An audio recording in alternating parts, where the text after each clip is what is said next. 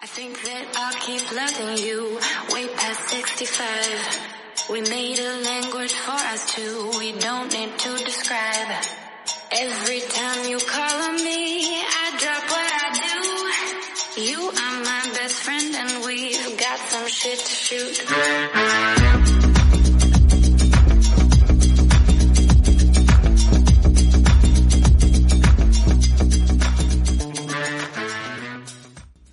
Hola y bienvenido, bienvenida a un nuevo podcast.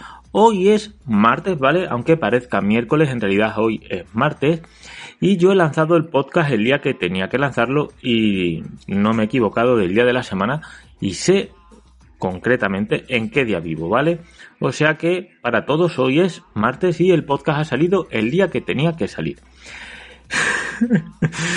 en fin, lo primero, daros las gracias, realmente daros las gracias porque el podcast de la semana pasada ha batido récord, pero de una manera bestial. Va por más de 650 escuchas, una locura, esa cifra para mí, una locura. Ha sido el podcast más escuchado en la historia de este podcast. Es cierto que es una historia breve, llevamos un poquito menos de dos años, pero es que tan, en tan solo cuatro días llevábamos más de 400 y algo escuchas, 450 escuchas, y ya llevamos más de 650 escuchas. En el podcast anterior vino mi amigo Ekais Mante y nos habló de su proyecto Estanque de Tormentas. Es cierto que, bueno, no sé si es porque vino Ekais al podcast que puede ser, pero bueno, ya ha venido varias veces. Sí, también un poquito por el título, que llamaba un poquito la atención, ¿no? El creador de Tormentas, Mante, que de hecho me dijo que a lo mejor lo copiaba para un próximo vídeo, para un próximo podcast, para un próximo proyecto, o incluso que brevemente lo saqué en un vídeo sobre el análisis del iPhone SE, del que hablaremos ahora mismo, y bueno, dije, hablé sobre este dispositivo, pero también sobre que estaba creando ese podcast con mi amigo Ekai. Lo cierto que, bueno, pues ha batido récord de escucha y simplemente daros las gracias. La verdad es que genial, estoy muy contento por esa parte. Y luego también, pues, la casualidad de que ese vídeo de YouTube donde mostré el podcast, pues también ha reventado, o sea, muy, muy bien. Hice un análisis de, en el día a día sobre el iPhone S 2022 2020 o llámalo como quieras porque en realidad en cierta medida sí que es más de lo mismo. Y el vídeo ha ido muy muy bien. De hecho es la primera vez que la propia YouTube me promociona un vídeo. O sea que muy bien porque iba a un ritmo normal y de repente se lanzó, bueno, se dispararon las visitas, algo que nunca me había pasado de manera tan exagerada, y es que la propia YouTube, al ver que el vídeo funcionaba, que el tiempo de reproducción era bastante largo, mm, bastante más de lo habitual también para mí, en mis estadísticas, pues me promociono, me promociono el vídeo, así que pues muy bien, ya van más de 2050 visitas, así que también daros las gracias por esa parte de YouTube. En fin, que tengo el iPhone SE 2022 aquí en la mano para hablaros también un poquito más sobre él. Llevo ya casi dos semanas con este dispositivo. Lo tendría que devolver este viernes y lo voy a devolver, pero bueno, voy a hacer la devolución vía online para ganar unos días y hacer algún vídeo extra con este dispositivo porque aún no he podido grabar los vídeos que tenía pendiente, la comparativa con el iPhone 11 y luego un par de tutoriales muy sencillos para gente principiante.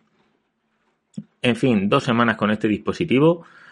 Sigo pensando igual que en ese vídeo de análisis. Me parece un dispositivo elegante, sobre todo cuando no se enciende la pantalla. Bueno, parece quizás una tontería, pero es cierto que la parte trasera es muy bonita, además ahora es más resistente al golpe. Quieras que no, este color medianoche me parece muy muy elegante y el dispositivo, si lo ves en esta parte trasera y cuando incide el sol directamente en él se ve de una manera espectacular, muy muy elegante. Es muy ergonómico, muy finito, Además, cabe en cualquier sitio, lo puedes llevar en el bolsillo delantero de tu pantalón vaquero y te aseguro que no vas a estar para nada incómodo. Es que no pesa, todo me parece muy muy bien. Es cierto que una vez ya desbloqueamos el dispositivo, encendemos la pantalla, vemos esos grandes marcos que sí es cierto que pues afean un poquito el diseño final del dispositivo, porque ahí ya sí que se aprecia que es antiguo por esos grandes marcos tanto arriba como abajo y esa pantalla que se ve muy bien pero es tan solo de 4,7 pulgadas. Seguimos por la parte trasera, tenemos una cámara gran angular. Es cierto que perdemos el ultra gran angular, el modo macro, si tuviéramos un iPhone 13 Pro o 13 Pro Max, y también el teleobjetivo. Tenemos un zoom un poquito básico, pero bueno, tenemos modo retrato. Aunque es cierto que el modo retrato es únicamente para personas. Luego, como digo, en la parte frontal, pues una pantalla de 4,7 pulgadas, muy buena, una buena resolución de píxeles, un buen brillo, nada exagerado, pero sabemos el dispositivo que estamos comprando, o sea que muy bien. Y la pantalla, como siempre, muy buena. Quizás pues falla un poquito la cámara frontal, tan solo 7 megapíxeles, con una apertura focal de 2,2. Bueno, es justa, pero hace su cometido, la verdad. O sea que en ese apartado, pues también bien, no es destacable, muy bien. Y luego tenemos el reconocimiento dactilar, el Touch ID, que como dije en el propio vídeo, en algunos momentos es incluso mejor que el reconocimiento facial. O sea que realmente muy muy bien. Una vez que encendemos el dispositivo, comprobamos lo bien que va el procesador SA15. Puedes editar vídeos, editar fotografías, jugar a cualquier juego de una manera bestial porque es muy rápido, muy muy bueno y en realidad en todos los aspectos este dispositivo está bastante bien. La pena es que yo no he podido disfrutar del 5G, entonces pues es un punto nuevo en este dispositivo que yo no he podido probar. Y el punto bastante negativo para mí ha sido la batería. La gestión que hace este dispositivo, este procesador, el A15, sobre la batería me parece nefasta. Y es cierto que muchos usuarios han dicho que el problema viene de iOS 15.4 y puede ser, pero es que yo estoy usando mi iPhone 13 con ese sistema operativo y no he tenido ningún problema de drenaje de batería.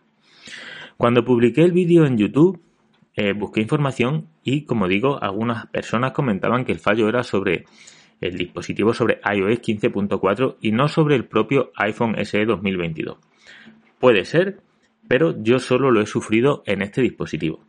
Además recibí algunos comentarios quejicosos porque usé Google Maps en la reseña del dispositivo.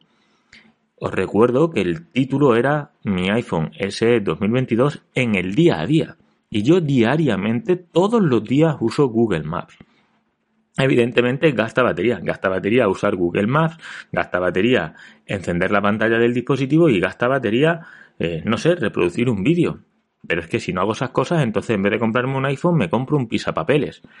Si yo mi iPhone 13 todos los días uso Google Maps, si quiero hacer una prueba real de este iPhone SE 2022 de tercera generación y comprobar cómo funciona, voy a usar Google Maps porque lo uso todos los días. Y como dije en el vídeo, en tan solo, no sé, 40 minutos bajó de una manera bestial el porcentaje de batería. Y luego, bueno, pues si es cierto, puedes editar fotografías, puedes editar vídeos, escuchar música en el gimnasio, todo muy bien, pero tienes que estar atento casi constantemente al tema de la batería. Y no llega a acabar el día, o sea, bueno, si os interesa ver el vídeo. Y quizás ese es un punto negativo muy importante a tener en cuenta según el tipo de usuario que seas. ¿Es un dispositivo recomendable en 2022? Pues sí, sí porque hay muchos tipos de usuario un móvil, pues a lo mejor como segundo móvil, un móvil solo para el negocio, porque a lo mejor es una persona que es que no quieres nada más, tienes un iPhone 6, un iPhone 7, incluso a lo mejor un iPhone 8, pues te vale. Una empresa que quiere darle un móvil a los empleados solo para el trabajo, pues también te vale. Es un dispositivo que en cierta medida pues está bastante bien. Para mí el único punto negativo sería la batería. La pantalla no es un punto negativo para mí, porque es cierto que en algunos momentos echo de menos una mayor pantalla, pero sabiendo lo que compras no es un punto negativo, porque la pantalla en sí es buena aunque sea pequeña. Y el diseño, pues al final para gustos colores, y a mí sí que me gusta. Pero bueno, el tema de batería, pues sí que es un punto reseñable. Y ahora vamos a hablar de una cosa también sobre este dispositivo. Tiene carga inalámbrica, aunque no tiene MagSafe. Y de hecho, el, también en YouTube un chico me comentó que gracias a que este dispositivo no tenía MagSafe podía comprarlo. Eh, me sorprendió porque lo decía básicamente porque él o su mujer, creo que era su mujer, tenía un marcapasos. Y he estado leyendo información en la página web de Apple y es cierto que informa aquí sobre la posible interferencia magnética con dispositivos médicos. Muchos dispositivos electrónicos de consumo contienen imanes o componentes y radios que emiten campos electromagnéticos y que pueden tener interferencias magnéticas con esos dispositivos médicos. O sea que sí, sí que puede afectar MagSafe a un marcapasos, que era lo que tenía la mujer del chico que me comentó en YouTube. Pues si no me lo llega a decir, claro, yo no, no tengo ese problema, no conozco, no tengo ningún ser querido, ningún familiar cercano, ningún amigo que tenga ese problema y yo no había caído. Pues sí, para mí era una faena que no tuviera MagSafe, como sabéis, soy un defensor de la wallet, de la carterita, y bueno, es cierto que si tú vienes de un iPhone 6 o un iPhone 7, pues no lo vas a echar de menos, pero yo que tenía el iPhone 13, pues sí que notaba la carencia, ¿no? Pues me dijo el chico que gracias a que no tenía MagSafe podía comprarlo. Pues sí, mirar, allí pone dispositivos que pueden interferir, pues modelos de iPhone 12, modelos de iPhone 13 y accesorios MagSafe. Luego aparte, pues Macs, algunos auriculares, los HomePod, el iPad. Increíble, macho. Al final lo que hace el desconocimiento, pues no lo sabía y gracias a este chico pues ya, ya también lo sé. Pues evidentemente a ese usuario le va a venir muy bien, bueno, a esa usuaria en sí le va a venir muy bien este iPhone SE de 2022. O sea que, pues muy bien. Y ahora vamos con una exclusiva únicamente para la gente que escuche el podcast. Lo diré en este podcast y en el siguiente. Y se acabó. Eh, me han cedido unos auriculares para analizarlos en YouTube. De hecho, tengo dos. Uno creo que los sortaré con un amigo mediante Instagram y podréis participar todos. Pero otra, otros auriculares, bueno, los tengo ahora mismo en la mano, los sortaré en el vídeo que haga de ellos mismos en YouTube, ¿vale? Vais bueno, os voy a explicar la forma de participar. Yo haré un vídeo reseña sobre estos auriculares, que bueno, la verdad es que están bastante bien. De hecho, se han visto ya bastante en YouTube y en Instagram, o sea que muy bien. Haré un vídeo analizando estos auriculares, solo haré un vídeo. Y la gente, cualquiera de vosotros que estéis escuchando el podcast, que comente algo referido al podcast en ese vídeo de YouTube donde analice estos auriculares, entrará automáticamente en el sorteo. ¿Vale? Os pongo un ejemplo. Gracias a estos auriculares podré escuchar el podcast de Pruden. Pues ya como pones la palabra podcast, sé que te refieres a este podcast o al siguiente donde voy a mencionar estos auriculares y entrarás en un sorteo, ¿vale? Elegiré dos.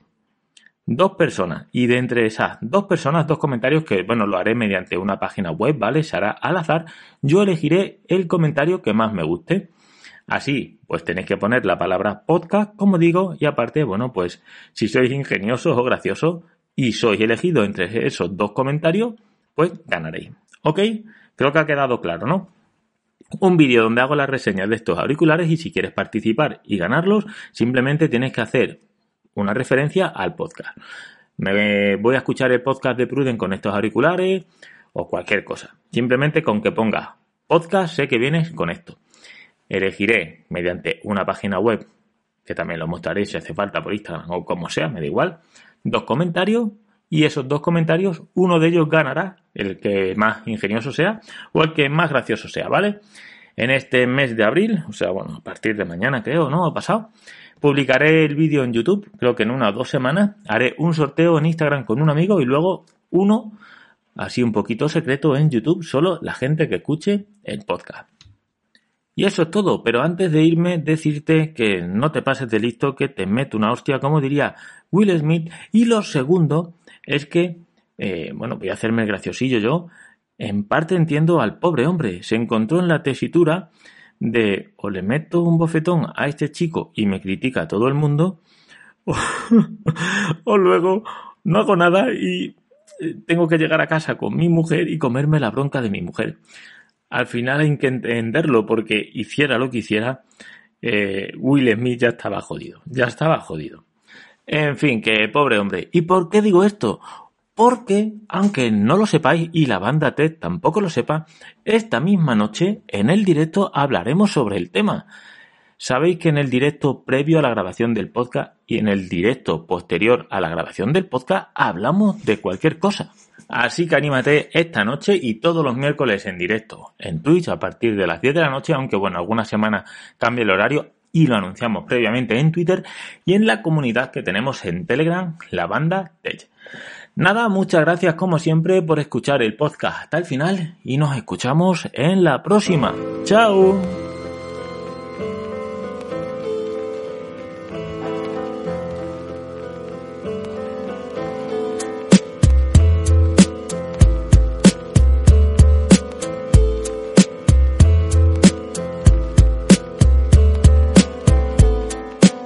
Es